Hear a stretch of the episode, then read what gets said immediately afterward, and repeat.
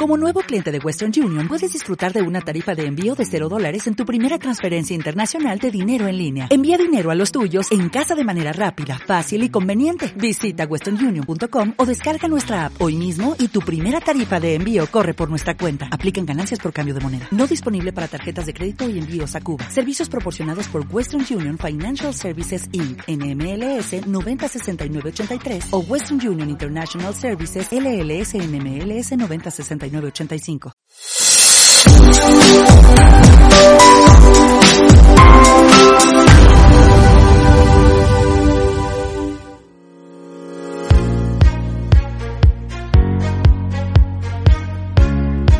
Disfruta nuestra barra de ensaladas, nuestros cortes de carne y la especialidad en mariscos en Bovinos Restaurant. Un lugar único y exclusivo en la cantera. Sí, en San Antonio, Texas. Reserva al 210-508-7895. Al día con Claudia Esponda. Al día con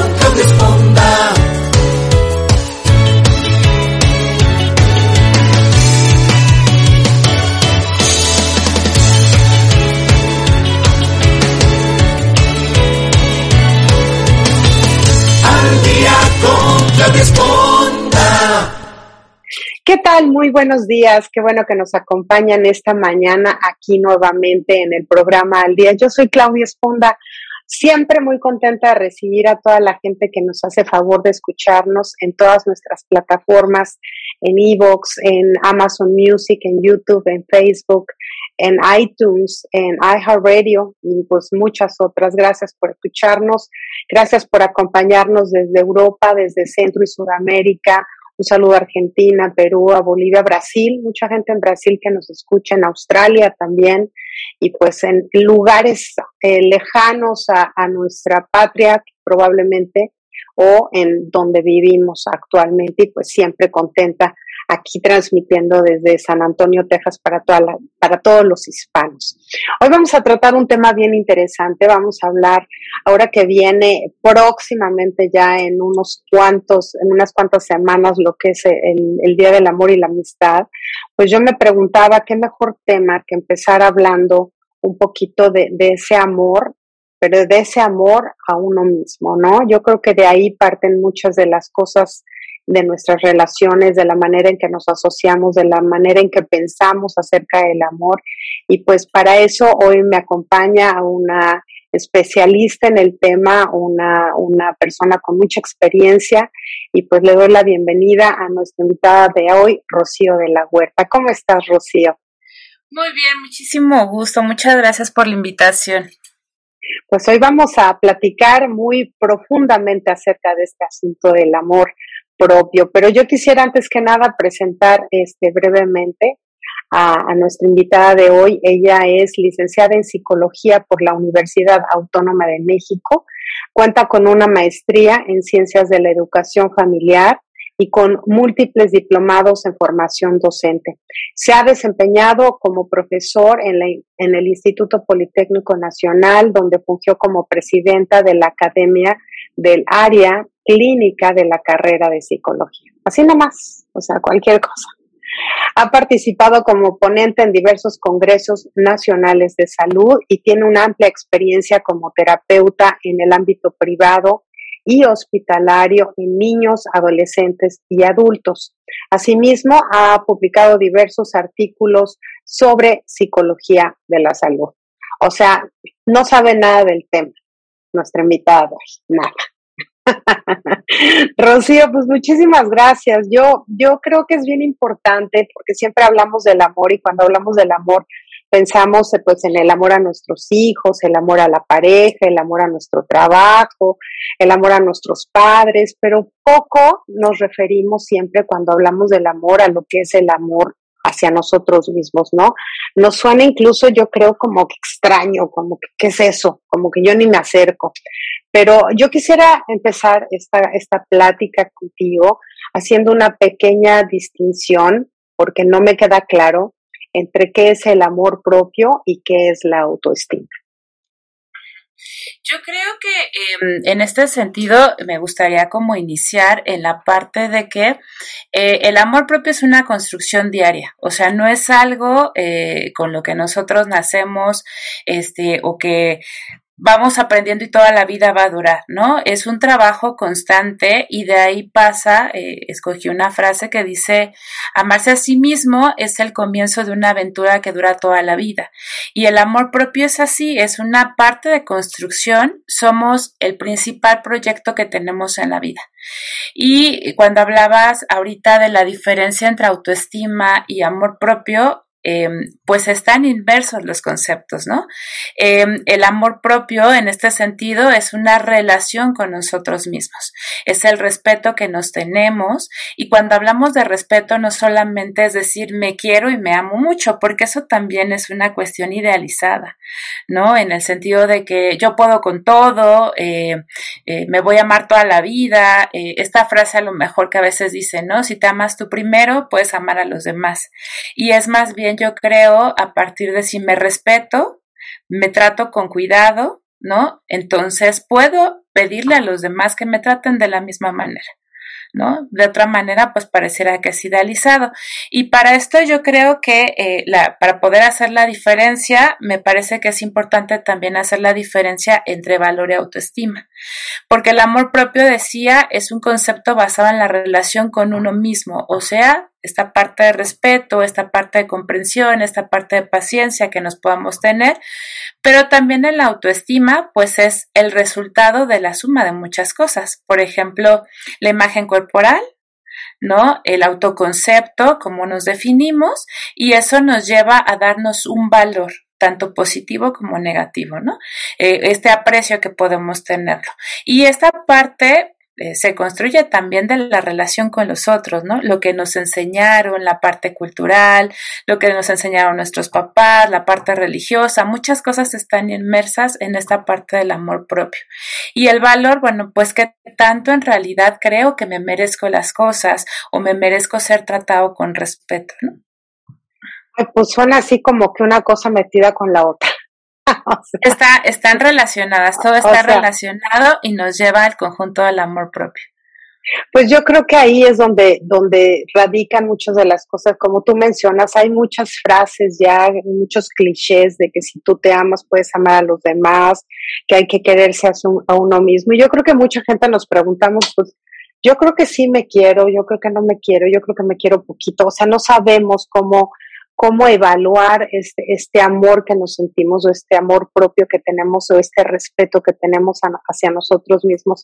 Y suena muy curioso porque dice uno, bueno, pues que me abrazo, me apapacho, o sea, ¿cómo le hago, no? Pero yo creo que para entender un poquito este, qué es el amor propio, también podríamos entender qué no es. O sea, ¿cuándo puedo entender qué no es el amor propio? En esta parte, bueno, eh, aquí por ejemplo, eh, a lo mejor si lo ponemos de esta manera, ¿no? El amor propio es un comportamiento. Ajá, entonces es lo que hago o permito que los demás hagan conmigo también.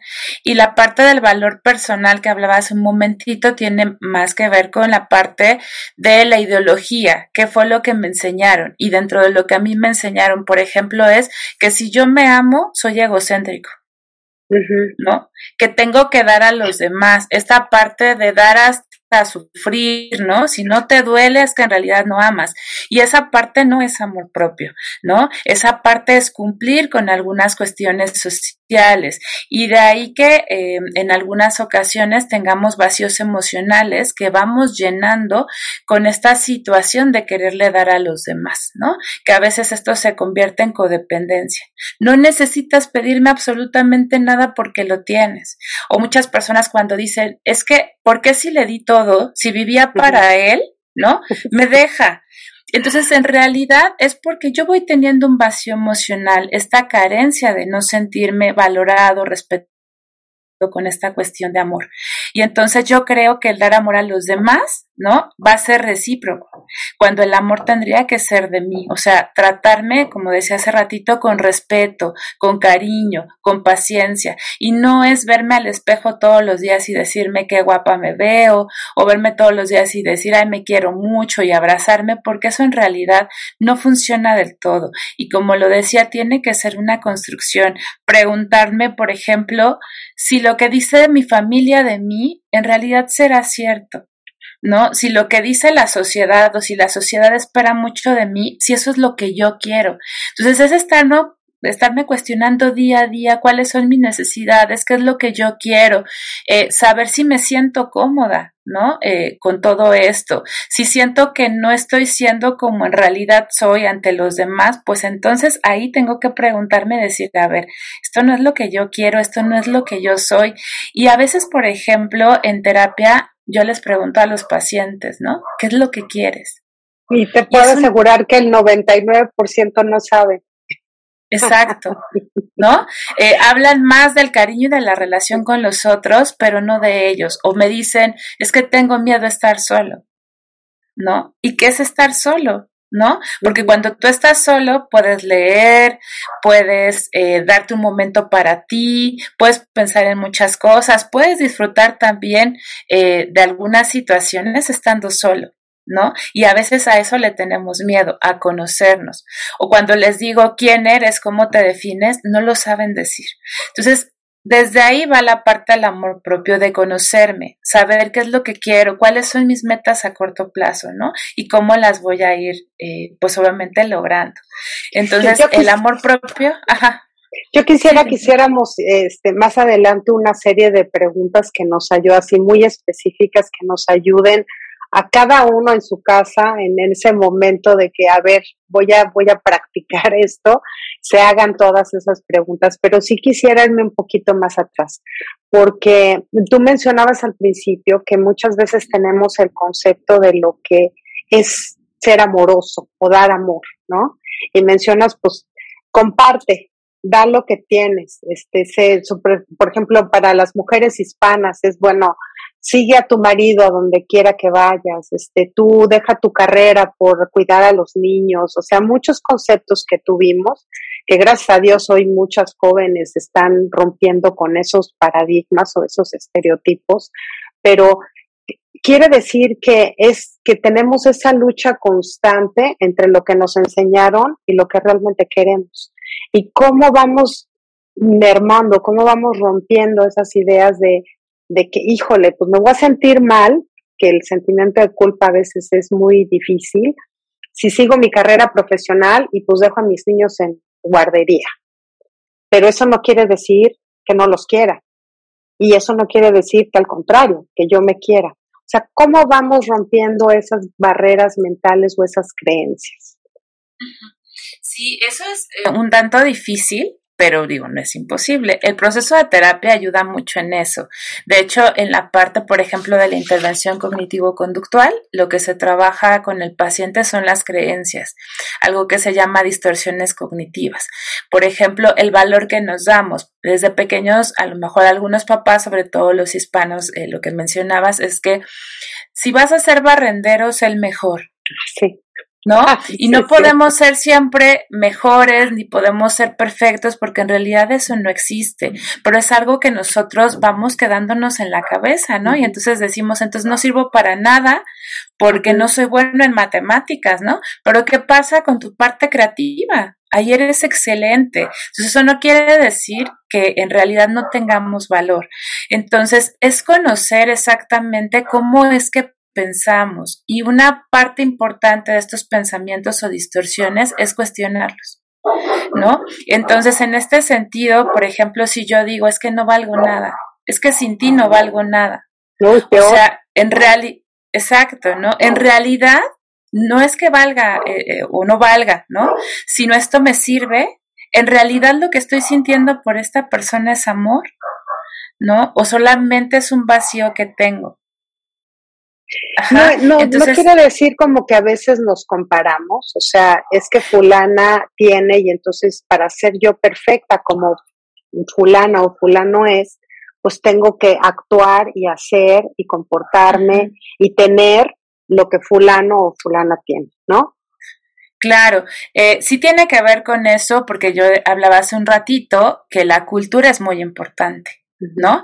Y entonces si nosotros decimos cuál es eh, la parte del éxito, decimos el dinero, estar bien emocionalmente, económicamente, en la pareja, con mi familia, o sea, en la parte ideal de no tener problemas, ¿no? Y algo que también sucede frecuentemente son las redes sociales.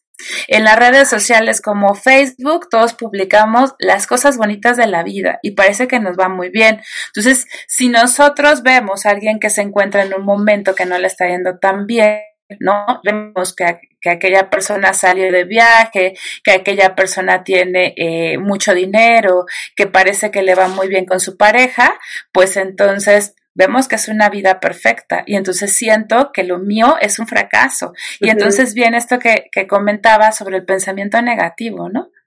O sea, a mí todo me va mal, este, yo no voy a tener éxito. Es más, bueno, si nos vamos, por ejemplo, a una canción tan típica de Juan Gabriel, de Yo no nací para amar, ¿no? ¿Cómo es que este pensamiento, claro, cómo es este pensamiento de, pues a lo mejor esta persona no me hizo caso, ¿no? Pero este parece que la vida se acabó, ¿no? Que no hay esperanza para mí. Entonces, a partir de ahí, de compararnos con los otros, también viene este concepto de, de amor, de lo que merecemos y no merecemos, de lo que somos y no somos. Pues parece que todo está en nuestra contra, Rocío. Por una parte, la educación que tenemos, el tratar de encajar en una comunidad donde nos enseñan los parámetros de qué es lo correcto y qué es lo que no está bien, ¿no? Este, por otro lado, pues las redes sociales que hoy nos invaden y pues todas hay que tener la cara perfecta, el cuerpo perfecto, ser buena madre, ser eh, profesionista, este, tener un negocio propio, aparte ser simpática y este, aparte tener un buen matrimonio y los hombres pues tener mucho éxito y triunfar en sus negocios y ser buenos padres y hacer hiking, ¿no? o sea, y aparte, este, todo eso, yo creo que finalmente la idea, y tú, tú que eres especialista en esto, es para encajar, es para pertenecer, es para sentirnos que somos parte, o me equivoco. No, eh, justamente es eso. Nosotros, eh, como seres sociales, buscamos la pertenencia al grupo y a veces no cuestionamos si está bien o está mal. ¿No? Si en realidad me estoy defraudando o no, ¿no? Entonces yo quiero pertenecer a ese grupo y voy a hacer todo lo posible por encajar ahí. Hace un momentito decías que cómo es que nosotros sabemos o no sabemos qué es el amor propio, ¿no? Eh, en este sentido que comentabas con respecto a la mamá que tiene que dejar a sus hijos. A veces la situación económica no nos deja de otra, ¿no? Y a lo mejor es una parte muy rebuscada de decir, pues el tiempo es lo importante, ¿no? La calidad del, del, tiempo y no el tiempo en sí, ¿no? Entonces yo tengo que preguntarme si en realidad estoy actuando correctamente, si lo que estoy haciendo vale la pena, ¿no? Y entonces decirle a mis hijos, eh, lo mucho que los quiero, enseñarles con el ejemplo, porque si nosotros nos amamos, nos respetamos, pues también eso lo vamos proyectando en el otro, ¿no? El decirle, eres muy guapo, ¿no? Eh, eres muy inteligente. O, o, por ejemplo, a veces decimos que tenemos que exigirle a nuestros hijos, ¿no? Entonces, ¿por qué sacaste nueve? Tenías que sacar diez. ¿no? O sea, felicitar en este sentido de reconocer de lo hiciste muy bien, ¿no? Este, lo puedes hacer mejor. Eh, o, por ejemplo, estamos muy fijos en señalar los errores de los otros, pero no reforzamos esta parte de señalar las cosas que se hacen bien, ¿no? Eh, simplemente en el hecho nuevamente de los hijos, de decir, es que no lavas tus trastes, es que no haces tu cuarto, etc. Y cuando lo hacen, en lugar de reforzar esa parte, decir, ay, muchas gracias, qué bien que lo hiciste, decimos, pues, ¿qué quieres, no? O por qué, o con qué finalidad lo haces, ¿no? Entonces también preguntarme si esta forma de actuar es correcta, Ajá. No necesitamos imponer tampoco nuestras ideas, se trata de respetar al otro y se trata de respetarnos nosotros, ¿no? Me equivoqué, siempre hay manera de corregirlo. ¿Cuál es la gravedad de la situación, ¿no? ¿Cómo lo puedo hacer? Y sobre todo, la coherencia de nuestros actos, ¿no? Lo que yo digo ¿no? En realidad también, también lo hago. Actuar con calma, tomarnos unos minutos para pensar porque la emoción es temporal. Entonces pensamos que lo que nos define es la emoción, cuando lo que nos define es lo que estamos pensando. Si yo digo soy un fracaso, entonces empiezo a generar una emoción a lo mejor de frustración, aviento las cosas, me aíslo, no quiero relacionarme con nadie. Es tomarme un momento y decir, es un mal momento, esto se va a terminar, esto es pasajero, ¿no? También apoyarnos en los otros, también tener redes de apoyo también es muy importante, tener alguien que nos escuche y si no tenemos quien nos escuche, la escritura es un buen elemento como mm. para que nosotros podamos descargarnos y ver perfectamente si esto es una situación, una reacción emocional, ¿no? Y que esto no me está definiendo. Híjole, o sea, señores, casi nada nos deja aquí de tarea, Rocío. Oye, aquí hablas un poquito de, de, la, de la presencia de los padres en la vida de nuestros hijos, ¿no? Como tuvimos la de nuestros padres en la nuestra.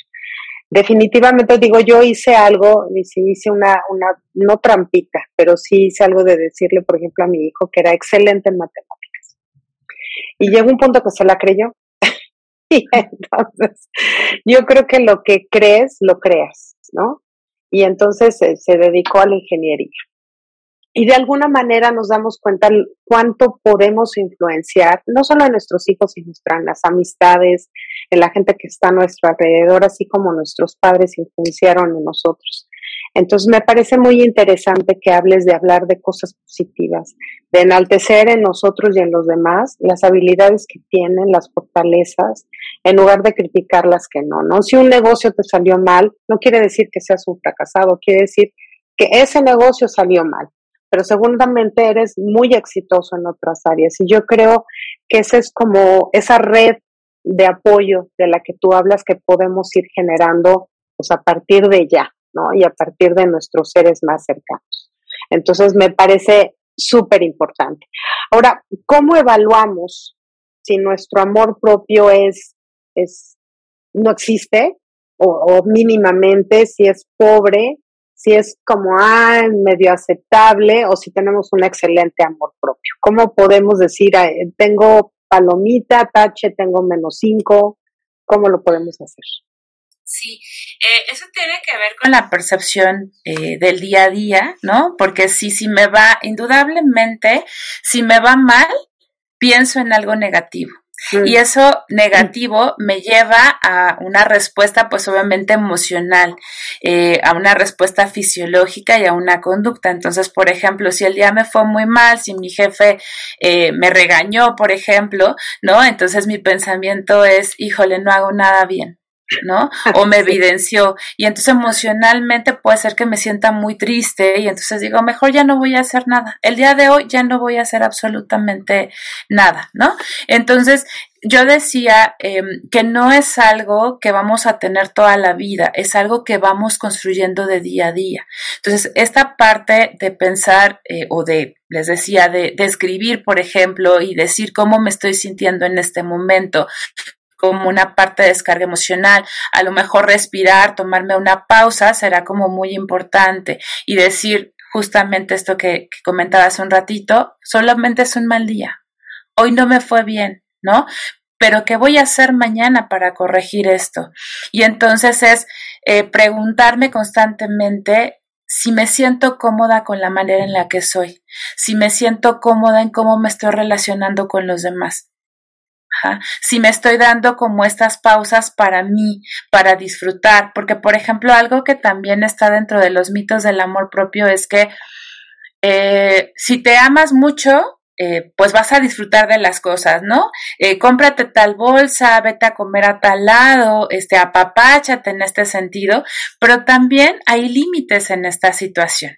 Entonces es pensar y decir, bueno, me fui a comer hoy un pastelito, está bien que lo haga de vez en cuando, pero no está tan bien que compre cosas cada vez que me sienta mal, ¿no? Y que lo justifique en la parte de mm. me estoy apapachando, porque eso es un extremo, ¿no? Y tengo que valorar qué consecuencias son las que me traen esto que yo creo que es amor propio.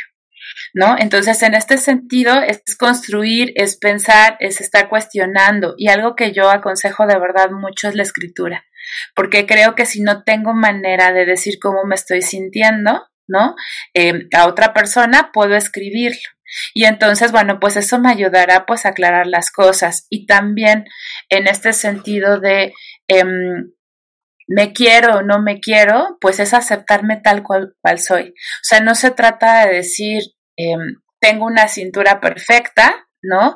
O, o, hay cosas que no me gustan de mi físico, sino es tratarme con paciencia y decir, pues a lo mejor no me gustan mis cachetes, por ejemplo, pero me encantan mis ojos y eso es lo que voy a destacar y me siento segura con lo que soy y soy una persona inteligente y soy una persona respetuosa y soy una persona pues obviamente que marca límites, que no dejo que alguien más abuse de mí que a veces eso es lo que hacemos en el nombre del amor, ¿no? En, en la parte que comentabas hace un inicio, que se acerca, bueno, pues el, eh, el Día del Amor y la Amistad, ¿no? Y que a veces, a veces pensamos que tenemos que dar algo económico ¿no? Y que va a depender mi amor de qué tanta cantidad. A ver, a ver qué tanto me quieres. Exacto, ¿no? A ver cuánto a ver, gastas. ¿a dónde me llevas a comer? ¿Unos tacos en la esquina o un restaurante caro, no? Sí, es cierto.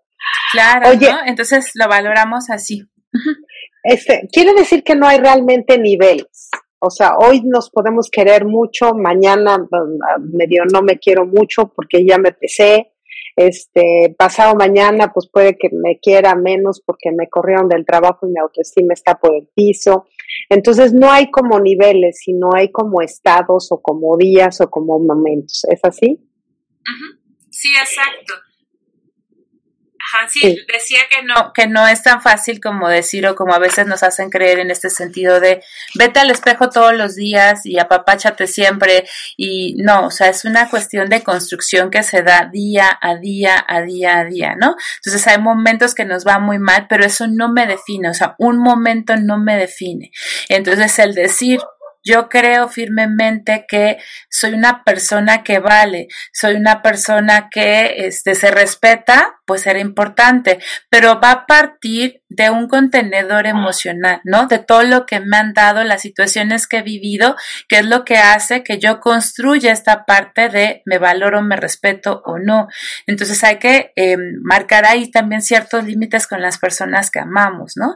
No porque te ame mucho quiere decir que mi vida dependa de ti, ¿no? O no porque seas mi padre o mi madre quiere decir que tú tienes toda la razón, ¿no? Si abusas de mí. Entonces es marcar ese límite, decir, lo que tú me estás comentando me hace sentir muy mal. Entonces, es como mirar hacia adentro. Si nosotros empezamos a trabajar desde esta parte de adentro de cómo nos sentimos, todo el aprecio que tenemos, pues entonces podemos marcar esos límites hacia afuera. Y está mal entendido porque a veces lo que decías de compararnos pareciera uh -huh. ser que lo que dicen los demás es lo que importa. Sí, sí. Definitivamente hasta para cortarse el pelo, ¿no? Oye, ¿qué te parece si me corto el pelo así? Pues O sea, si quieres raparte, si quieres, es una elección tuya, pero siempre estamos en relación a los demás, o sea, de afuera hacia adentro y no de adentro hacia afuera. Aquí claro. también mencionas algo que digo que es esta ese trabajo diario, ¿no? Y yo creo que a veces hemos visto personas que sentimos que se van al otro extremo, ¿no? Que pueden parecer muy egocéntricas o muy ególatras o narcisistas y que solemos juzgar, ¿no? Porque, ay, me, sí, o sea, sí, tú eres perfecta, tú no te equivocas, tú eres maravillosa, tú eres feliz, tú, no sé. ¿Qué opinas de, de irse también al otro extremo? Porque yo creo que también hay que nivelar y saber cuándo, pues tampoco ser tan, tan yo, yo, yo, ¿no? O cómo. Sí, que tiene que ver más bien con la parte también del ego. ¿No? De decir, este, yo justamente, ¿no? Yo valgo mucho, ¿no? Entonces, en este sentido, eh, hablabas hace un momentito, bueno, al, al, inicio sobre la parte de la autoestima y te decía que es el valor que nos damos. Pero a veces pensamos que aquellas personas con baja autoestima son las que lloran todo el tiempo, las que siempre tienen un pensamiento negativo, pero hay personas que son sumamente egocéntricas o sumamente agresivas que lo que hacen es protegerte, o sea, protegerse, ¿no? Antes de que tú me dañes o antes de que tú me lastimes, yo prefiero lastimarte. A ver, ¿cómo? Prefiero eso. Ajá, por ejemplo, ¿no? Eh, en esta parte de, de baja autoestima, eh, puede ser que yo no crea que soy tan inteligente. ¿No? Y que, este, em, que yo prefiero lastimarte y decirte, es que eres ineficiente, es que eres incapaz de hacer tal cosa, es que siempre te tengo que decir todo, pero en el fondo es como una forma de protección para que tú no veas, ¿no? Lo que yo no me estoy eh, ah, dando como este valor, ¿no? O que me siento inseguro en algunas cosas, o decir, es que tú vas por mi trabajo, es que seguramente tú quieres quitármelo, ¿no? Este, pues ahí está hablando que está titubeando de a lo mejor de su eficiencia o que hay situaciones importantes que lo están desequilibrando. En este sentido, nosotros hablamos también de, de esta parte egocéntrica, pues de aquellas situaciones que a la persona le van a generar ansiedad, que siente que está perdiendo el control, que constantemente pues está enfadado, que son personas que imponen su, su forma de pensar, que no permiten pues esta parte de, de, diálogo, por ejemplo, ¿no? Entonces, y también tiene que ver, repito nuevamente, de la construcción social, de qué tanto, por ejemplo, mi mamá me decía, ¿no? Es que eres muy inteligente, eres que es superior a los otros, o sea, inflar de cierta manera esta parte del ego y no decir eh, a tus hijos también que te puedes equivocar y que se vale porque eso desequilibra totalmente a la persona, o sea, decir, es que yo tengo que ser perfecto, es que yo tengo que ser exitoso porque mi mamá así lo dice, ¿no? O porque mi familia así me dijo. Entonces, o eso esperan de mí. Claro, o eso esperan de mí y eso genera mucha ansiedad en las personas y de ahí vienen también ciertos trastornos de la parte de estar buscando todo el tiempo la perfección y el reconocimiento de los otros. Y esas personas que parecen soberbias, Rocío. Pues tiene que ver justamente con lo que decías hace un momentito, ¿no? Ponerse una máscara para que tú no sobrepases y tú no veas mi interior, no veas que también he cometido errores y que también tengo puntos débiles, porque en la parte del concepto yo tengo que ser así, perfecto. Ay, qué difícil, ¿no? Qué difícil vivir tratando de parecer perfecto. Claro, y, debe ser una labor este, titánica. Sí, no, y aparte de eso, o sea, eh, pues nosotros no podemos ser perfectos, entonces es como la, la, la ideología de lo que tendríamos que hacer, pero nunca alcanzamos eso. ¿no? Entonces hay mucha frustración, mucha ansiedad, muchos miedos, porque también parte importante de esto eh, es el miedo, ¿no? Que a veces no enfrentamos eh, las cosas. Hace un momentito hablabas con respecto a tu hijo, ¿no? Entonces, a nuestros hijos sí tenemos que reforzarles esta parte también de eres inteligente, ¿no? Eres eh, a lo mejor muy guapo, eres muy bueno en estas cosas, este, a lo mejor te fallan estas otras, ¿no? O sea, reconocerles eh, tanto sus errores como sus defectos. Pero también algo que se nos olvida es la inteligencia emocional, porque le damos mayor peso a la parte de la inteligencia eh, cognitiva, la parte de la memorización, bueno, muchísimas otras cosas, análisis, etc. Pero tampoco le damos importancia a la parte de la inteligencia emocional, de que el relacionarnos con otros de manera adecuada también es importante. Pues es que a veces no sabemos, ¿no? O sea, no sabemos porque quizá aprendimos y precisamente lo mencionaba de lo de afuera hacia adentro, ¿no? pero no aprendimos a hablar de nuestras emociones, a reconocerlas, a saber que no hay buenas ni malas, o sea, sentirme triste no es malo, este, de sentirme que, que hoy este, estoy un poco debatida no es malo, pero esas las ocultamos, ¿no? Y sobre todo, ahora que mencionas un poquito este asunto de las redes sociales, nadie se enoja, nadie, o sea, todos, somos, todos somos maravillosos y vivimos en una nube, pero lo que pasa adentro de la casa de cada uno, pues a veces son pleitos con el marido, no quiere decir que te vayas a divorciar, a veces este, tuviste un mal día, te duele el estómago, estás inflamada, no sé, mil cosas, pero lo cierto es que sí tenemos esa carga muy, muy fuerte en lo que es lo que aparentemente es correcto. Y me imagino que para los jóvenes debe ser terrible, pero yo creo que ellos están más abiertos a toda esta cuestión de la inteligencia emocional, ¿no? Los adultos ya así como yo, ya no teníamos mucha información al respecto y crecíamos así como animalitos del bosque.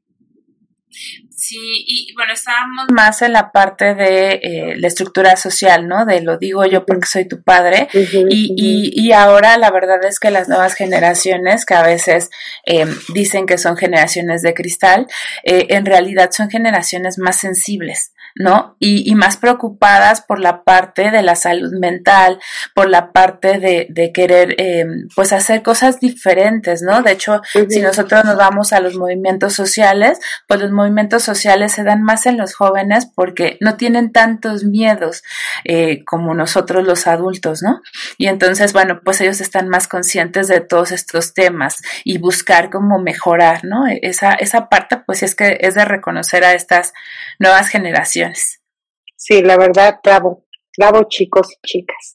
Ahora, este, yo sé que todos mundo tenemos ciertas habilidades o ciertas destrezas o ciertos dones que nos hacen pues sentirnos pues como pavos reales, ¿no? Y hay algunas áreas donde no somos tan, este, quizá no somos los mejores en fútbol americano, no somos la, chica que canta este ópera en, en el grupo de coro de la escuela, ¿no? Y a veces ese tipo de cuestiones, ¿no? Que tienen que ver más con nuestro entorno social, nos hacen mermar esa, esa autoestima, ese amor propio decir, híjole, yo soy mala para esto, soy bueno para, no soy tan bueno para el otro. ¿Cómo podemos canalizar esas, llamémosle de alguna manera, debilidades o carencias que no nos afecten tanto? Porque todos tenemos esa área donde dices, híjole, a mí me gustaría cantar como X, a mí me gustaría bailar como X, pero no puedo, no me sale, no, no tengo el don. ¿Cómo manejamos esa área a nivel psicológico y emocional? Que digamos, pues no puedo, pero pues no pasa nada si no puedo. Sí, eh, yo creo que preguntarnos, ¿para qué hago esto? ¿O por qué hago esto? Porque si, por ejemplo, eh, yo quiero ser bailarina, ¿no? Y a lo mejor eh, no tengo eh, el peso, por ejemplo, porque tienen que ser muy delgadas, muy menuditas. Este, a lo mejor si yo no tengo esta, esta complexión, tengo que reconocer también la parte de, de mi imagen corporal, ¿no? La parte de mi cuerpo. Entonces, ¿qué tanto en realidad puedo hacerlo y qué tanto quiero? Eh, porque puede ser también una presión social, ¿no? Es que mi mamá fue bailarina, es que mi familia le gustaría que yo fuera bailarina, entonces preguntarme, ¿para qué hago esto o por qué hago esto? Porque si es algo que yo disfruto, por ejemplo, a lo mejor yo no tengo la mejor voz, pero me fascina cantar. Y eso no quiere decir que no lo puedo hacer. Claro que lo puedo hacer, a lo mejor no lo hago eh, para dedicarme a esto, pero tengo que reconocer ese punto, ¿no? Si a mí me gusta, si yo lo estoy disfrutando, de otra manera eh, será porque me están presionando los demás y al final no va a ser una actividad que yo voy a disfrutar y que voy a dejar a la larga y que me voy a sentir muy frustrado por no hacerla. Entonces, si es algo que yo quiero hacer, pues adelante. Entonces, tomaré a lo mejor si es para el canto, tomaré clases de canto, me iré a divertir, cantaré con mis amigos, o sea, haré las cosas que disfruto hacer y no por una cuestión de presión social o porque necesito cumplir con las expectativas de alguien más. ¿No? Entonces, es esa, esa pregunta, ¿no? ¿Desde qué lugar lo hago? En realidad, eh, es algo eh, que yo quiero para mi vida, es algo que yo planeo en un futuro, que esto yo estoy diciendo que me voy a dedicar, ¿no? Entonces, tengo que ver, tengo que evaluar si la capacidad que tengo vale para dedicarme a esto. Por ejemplo, eh, la parte a lo mejor de que mis papás quieren que sea médico, ¿no? Y parece que me gusta. ¿No? Pero en realidad, pues a lo mejor lo que voy a ir es hacer una evaluación de orientación vocacional y voy a ver si, si mis preferencias y mis intereses y mis aptitudes en realidad se enfocan a esto. ¿No? Si no, a lo mejor puedo trabajar en alguna otra cosa similar. A lo mejor no voy a ser un médico, pero me voy a dedicar al área de la salud desde otro aspecto, desde otra perspectiva. Pero creo que sí es muy importante el cuestionarnos día a día, qué es lo que quiero, qué es lo que necesito, me siento cómodo con esto o no, por qué lo estoy haciendo, ¿no? Pero ah, digo, en el caso de que alguien realmente deseara ser cantante, por decir algo, pero pues no más, mi voz no me sale por ningún lado bien, ¿cómo se maneja la frustración? Porque como tú mencionas, igual yo quiero ser jugador de fútbol americano y jugar en la NFL, ¿no? Pero mi estatura, mi peso, mi complexión, mi preparación no es para estar ahí, es el sueño de toda mi vida y yo muero por estar ahí y hago todo el esfuerzo y practico y entreno, pero no voy a estar ahí, porque no voy a estar ahí. ¿Cómo se maneja la frustración en un caso cuando el deseo realmente es interno de llegar a algo, de tener un objetivo, de, buscar algo en la vida? Y sobre todo para que no afecte mi, mi, mi autoestima y mi amor propio, ¿no? Es que ahí creo que nos aferraríamos a algo de lo que yo no tengo, eh, pues varios elementos para cumplir. Entonces, en la parte de la frustración, pues la frustración es una emoción. Entonces, tengo que gestionar mis emociones y canalizarlas en algo en lo que sí yo puedo hacerlo. Por ejemplo, a lo mejor no voy a ser jugador de fútbol americano, ¿no? Pero conozco muy bien la parte teórica. Eh, eh, lo he jugado por diversión, conozco muy bien eh, pues todas las reglas del fútbol americano, tengo un buen entrenamiento, ¿por qué no dedicarme pues a lo mejor a entrenar niños? ¿Por qué no crear mi propia escuela? Este, porque esto es lo que a mí me gusta y no necesariamente tengo que ser yo el jugador, pero puedo guiar a otros. ¿No? Puedo hacerlo desde otra perspectiva. Entonces, eh, por eso comentaba que sí es importante preguntarnos, ¿por qué lo estoy haciendo? ¿No? Porque ahí estaríamos hablando de aferrarnos a una idea. Sin valorar, pues nosotros, los otros aspectos que también son importantes, ¿no? Porque de otra manera, si yo me aferro y digo, quiero ser jugador de fútbol americano, pero no tengo el cuerpo, no tengo la capacidad o por ejemplo estoy lastimado de una rodilla, ¿no? Y eso me impide pues obviamente jugar fútbol americano, pues cada vez que juegue va a ser frustrante y va a, va eh, a, tener nuevamente el pensamiento de no sirvo para esto, no soy muy bueno, etc. Pero sí a lo mejor eres muy bueno en la parte teórica y a lo mejor lo puedes eh, llevar a cabo desde otro punto a lo mejor es un excelente comentarista, ¿no? También, ajá. Exacto. Entonces, ¿cuáles son, lo que decías hace un ratito, cuáles son mis habilidades? Entonces, si soy muy bueno en la parte artística, pues entonces voy a desarrollar eso, en lugar de aferrarme a ser contador.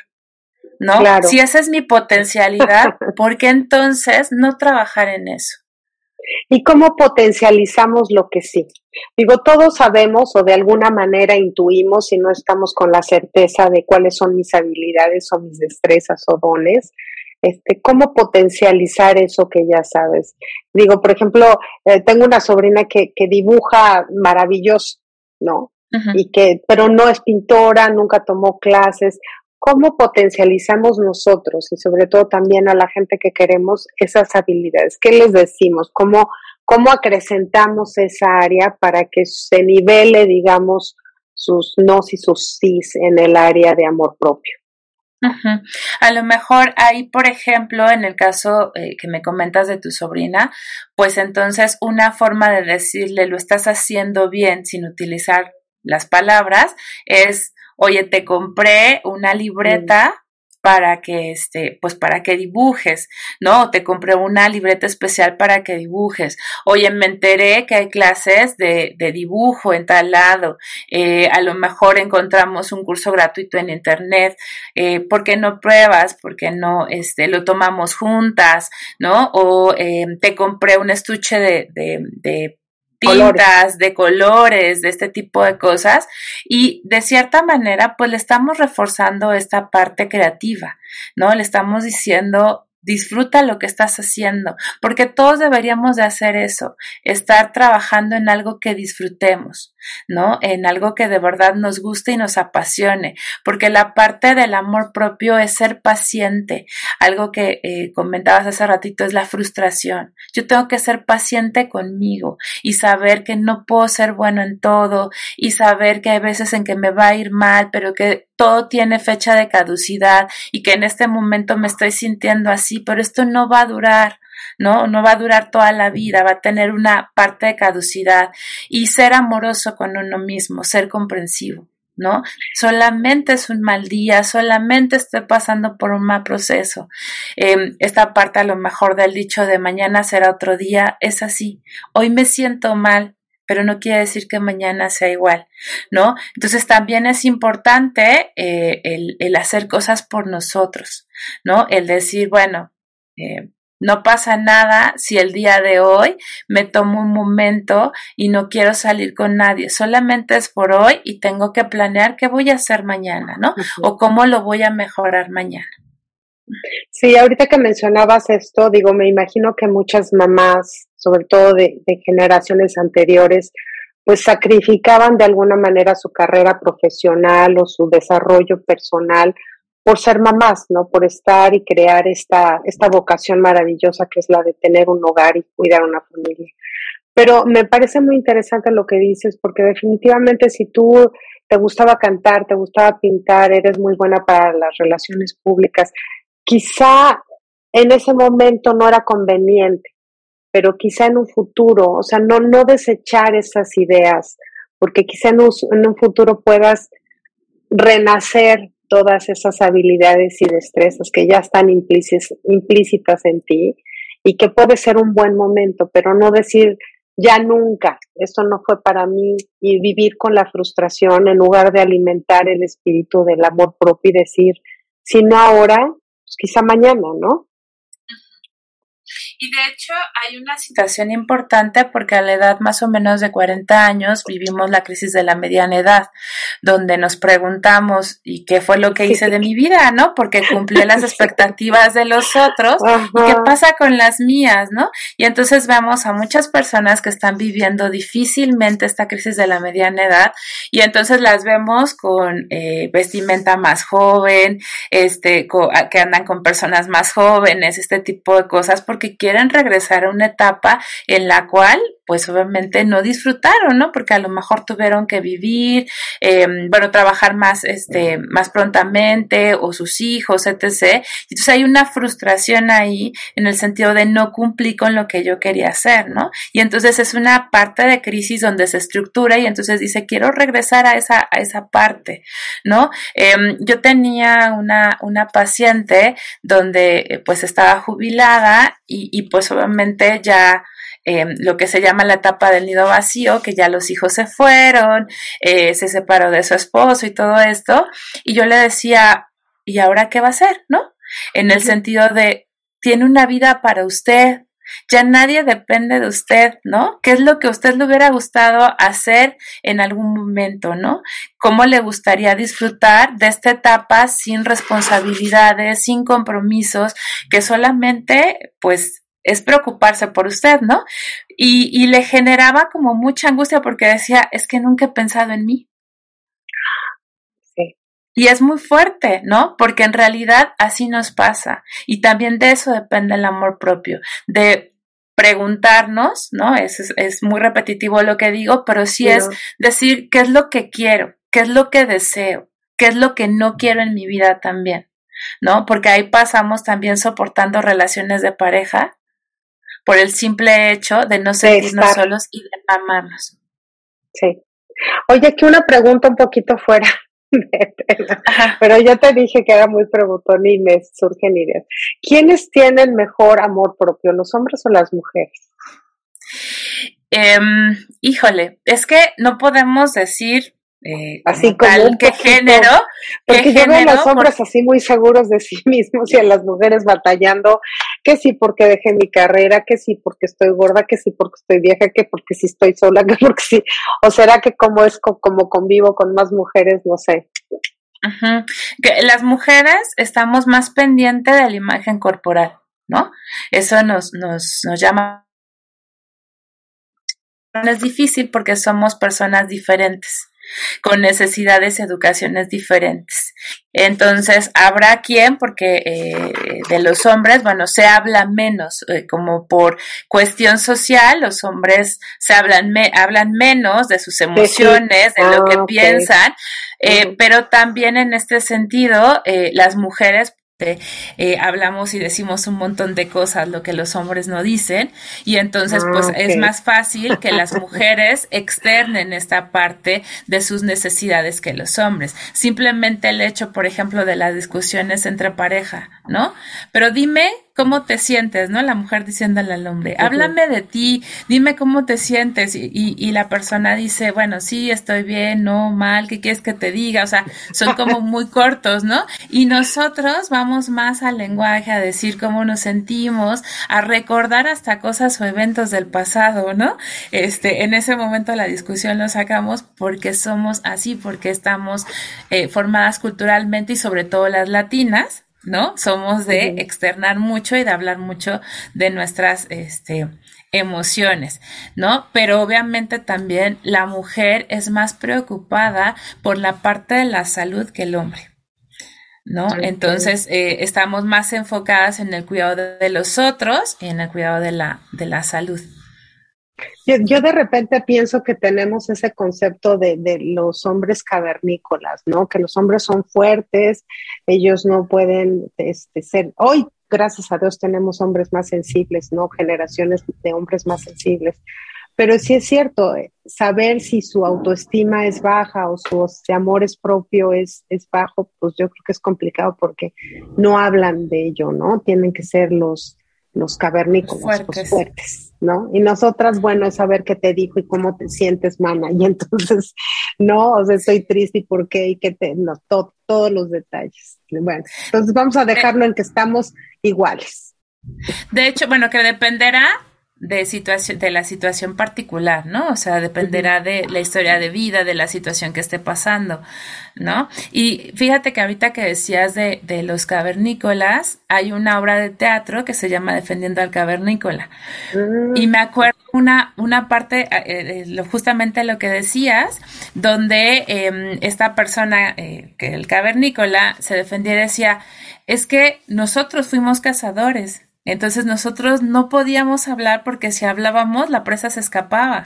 Y las mujeres eran recolectoras, entonces tendrían que fijarse en los olores, en los detalles, en los colores y tenían que comunicarse entre ellas, ¿no?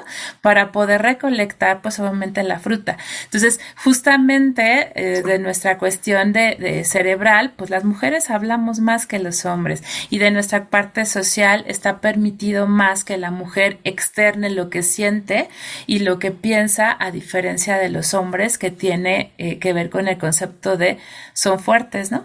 Y si son fuertes, en realidad no pasa nada. Pero también, fíjate que si hablamos, eh, ahorita que hay un incremento, ahorita con la pandemia y todo esto, hay un, un, incremento de intentos de suicidio y de cuestiones de ansiedad. Entonces, los que más se suicidan o los que logran suicidarse son los hombres.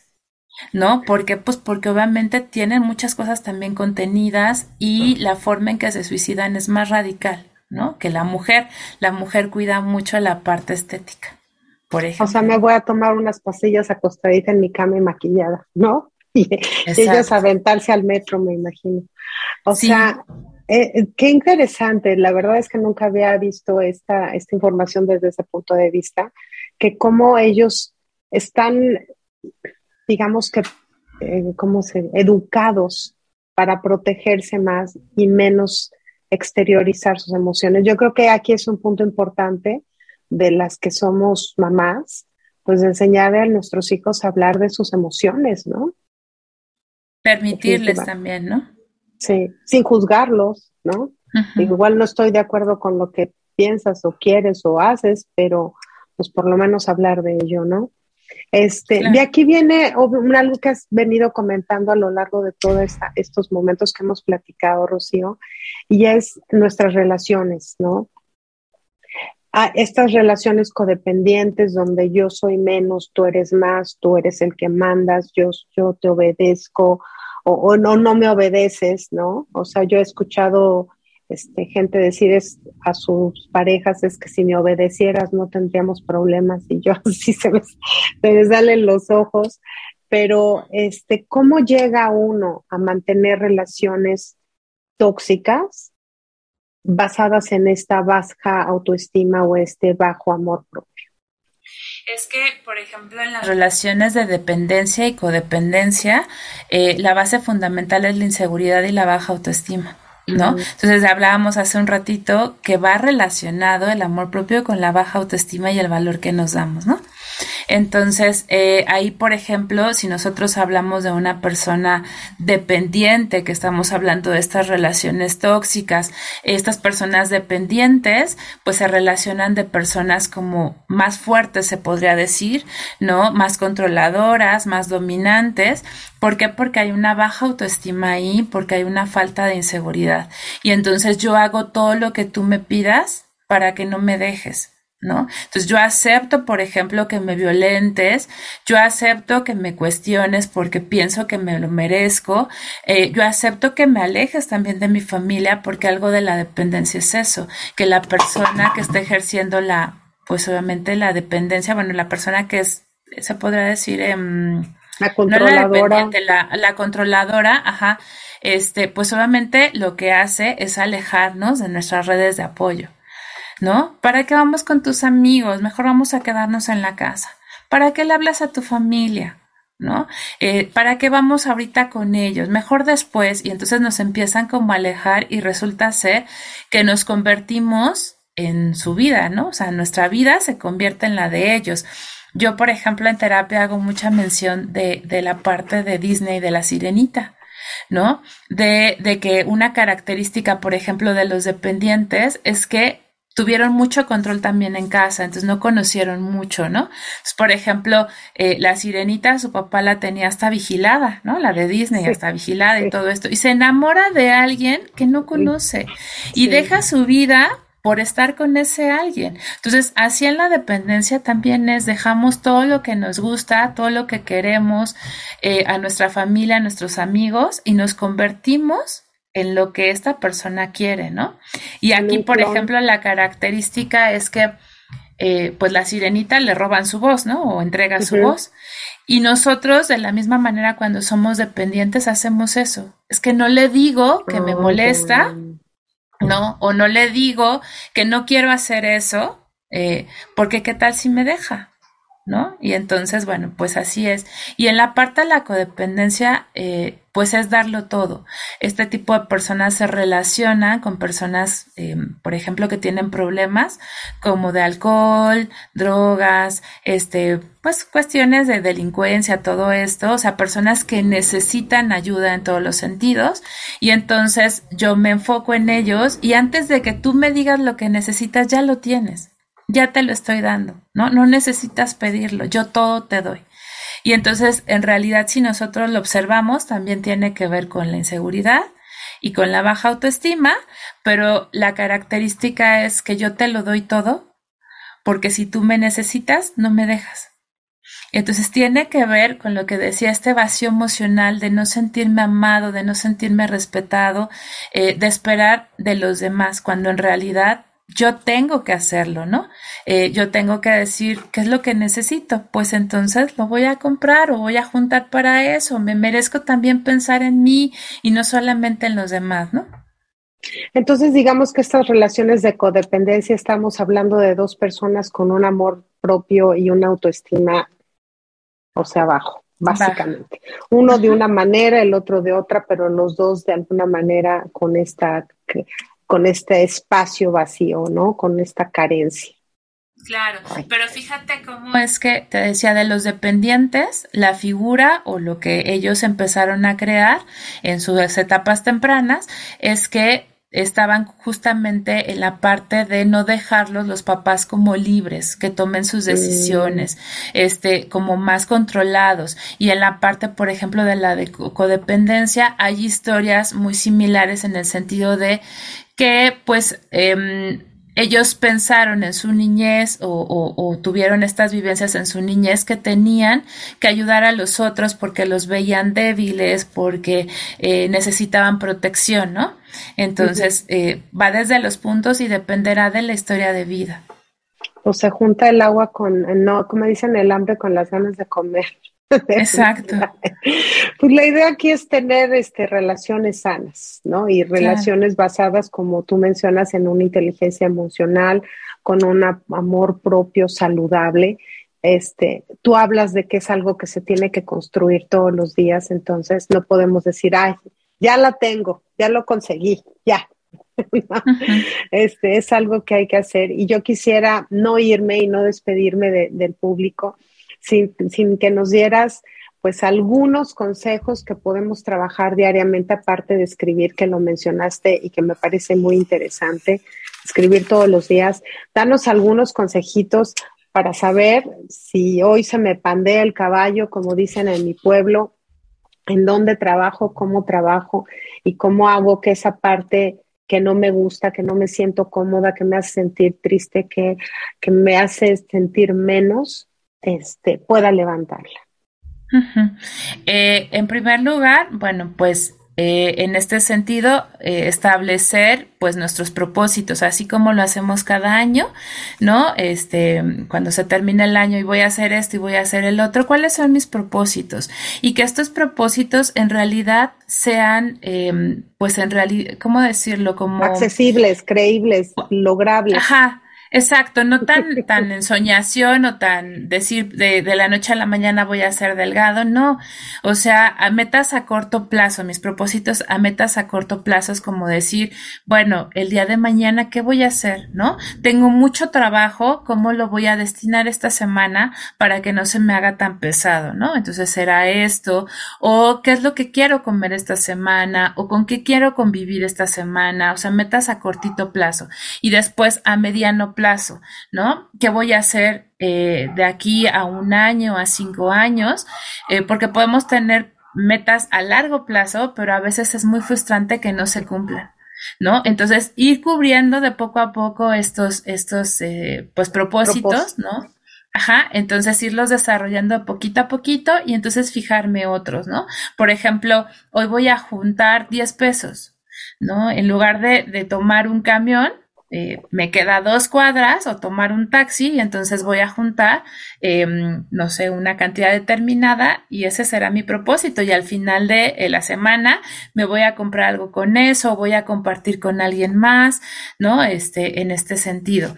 Pues será esa la, la parte de establecerte propósitos, el saber que siempre eh, hay manera de corregir nuestras equivocaciones y preguntarnos, ¿Qué es lo peor que me puede pasar si las cosas no salieron como yo quería el día de hoy? ¿No? Eh, nuevamente repito, la parte de la escritura será como muy importante.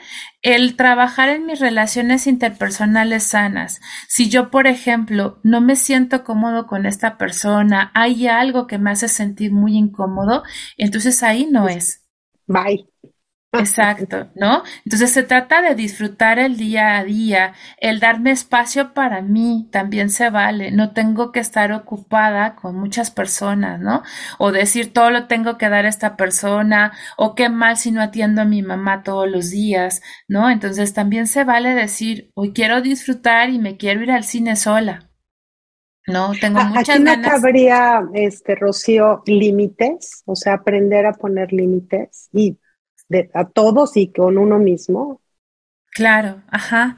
Es como cuando nosotros comemos, nuestro estómago nos dice hasta aquí, ya no más, ¿no? Y entonces también esos límites va con, con, respecto a nosotros porque a veces utilizamos conductas que son poco favorables, como decir, em, es que me siento muy mal, me voy a dormir todo el día, ¿no? O tengo que afrontar una situación, ah, mejor me voy a tomar, ¿no? O empiezo a fumar. Eso también son límites, ¿no? De decir, en algún momento tengo que afrontarlo, ¿no? Me voy a dar a lo mejor el espacio de pensar bien cómo voy a tomar esta decisión y entonces tendré que afrontarlo de alguna manera, ¿no? Eh, el que mi pareja me diga todos los días lo que tengo que hacer o se enoje porque no hice ciertas cosas, pues entonces me preguntaría cómo me siento con esto, ¿no? Y por qué se lo estoy permitiendo. Entonces a lo mejor establecer formas de comunicación sanas, ¿no? De esta parte de la escucha efectiva y poder ser asertivo y decir, oye, entiendo que estás enojado, ¿no? En este momento vamos a darnos un tiempo y al ratito platicamos con más calma, ¿no? O al ratito tomo decisiones, que también ese es otro punto. Si yo me siento muy enojado, o si me siento muy feliz, no es el mejor momento para tomar una decisión que puede tener repercusiones en mi vida. ¿No? Híjole, pues me las dejaste bien fácil, Rocío. o sea, casi nada, casi nada hay que trabajar. Yo creo que todos de alguna manera tenemos esos días flojos, esas partes de nosotras que no nos gustan, ¿no? ya sea como destreza, como cuestión física, de salud mental, que dices no me gusta ser o hacer, o poner, o no sé, algo en particular en nuestras vidas. Y yo creo que la idea es que se, si somos unas mejores personas nosotros, pues podemos tener unas relaciones más sanas, podemos tener hijos más sanos, podemos crear comunidades más sanas y podemos crear un mundo más sano, ¿no? Emocional y mentalmente. Entonces, yo quisiera dar los datos por si alguien se quedó con ganas de trabajar específicamente y decir, quiero trabajar en esto y ya sé que lo puedo hacer con Rocío. Si me permites, voy a dar tus datos, Rocío, si alguien quiere sí, contactarte para consulta privada o para consulta eh, o para un grupal o yo no sé, ahora con esto de la tecnología hoy se puede hacer todo por Zoom. Este, el teléfono de Rocío es más 55 31 97 62 63. Repito, más 55 31 97 62 63. La puede encontrar en Facebook como psicóloga Rocío de la Huerta y su correo electrónico es rocíodlhuerta.gmail.com. Si usted tiene preguntas, si usted tiene este, inquietudes, si usted quiere una terapia, pues lo puede hacer con Rocío directamente. Claro, está muy ocupada porque es maestra, es doctora, es, bueno, pero ahí usted encontrará el, el momento seguramente. Y yo quisiera que te despidieras con algo especial, aunque nos dieras algún apapacho para toda la gente, para ayudarnos a mejorar esta área tan importante que es el amor propio y de que finalmente, repito, si nosotros estamos llenos de ese amor hacia nosotros, pues ¿qué es lo que vamos a dar? Lo mismo. Claro. Y pues nada más recordar que somos seres únicos, que somos seres en formación, en crecimiento y que la vida se trata de eso, de ir aprendiendo. Entonces, por lo mismo no tenemos que ser tan duros con lo que nos sucede, lo que nos pasa, ¿no? Y que día a día hay que apapacharnos, pero no en el sentido de abrazarnos, ¿no? Sino simplemente en la parte de respetarme. Si yo respeto a los demás, ¿por qué no me respeto yo? Touché. Gracias, Rocío. Muchísimas, Muchísimas gracias. Hasta luego. Muchas gracias. Gracias. Y gracias a todos ustedes por, como siempre, acompañarnos en este programa al día. Recuerden, me pueden encontrar como arroba al día, arroba al día con Claudia Esponda en todos los todas las plataformas digitales. Así es que nos vemos próximamente. Un beso para todos, otro muy grande para ti, Rocío. Muchísimas gracias. Muchísimas gracias por la invitación. Bye. Bye. Al día con